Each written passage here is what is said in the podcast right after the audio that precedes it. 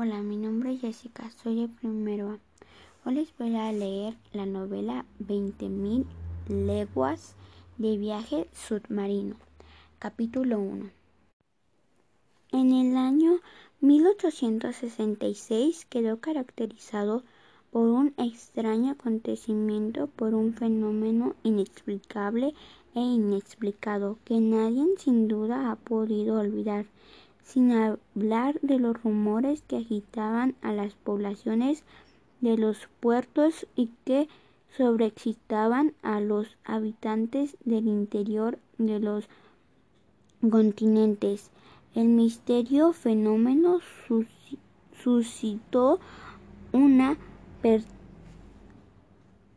una particular económica entre los hombres del mar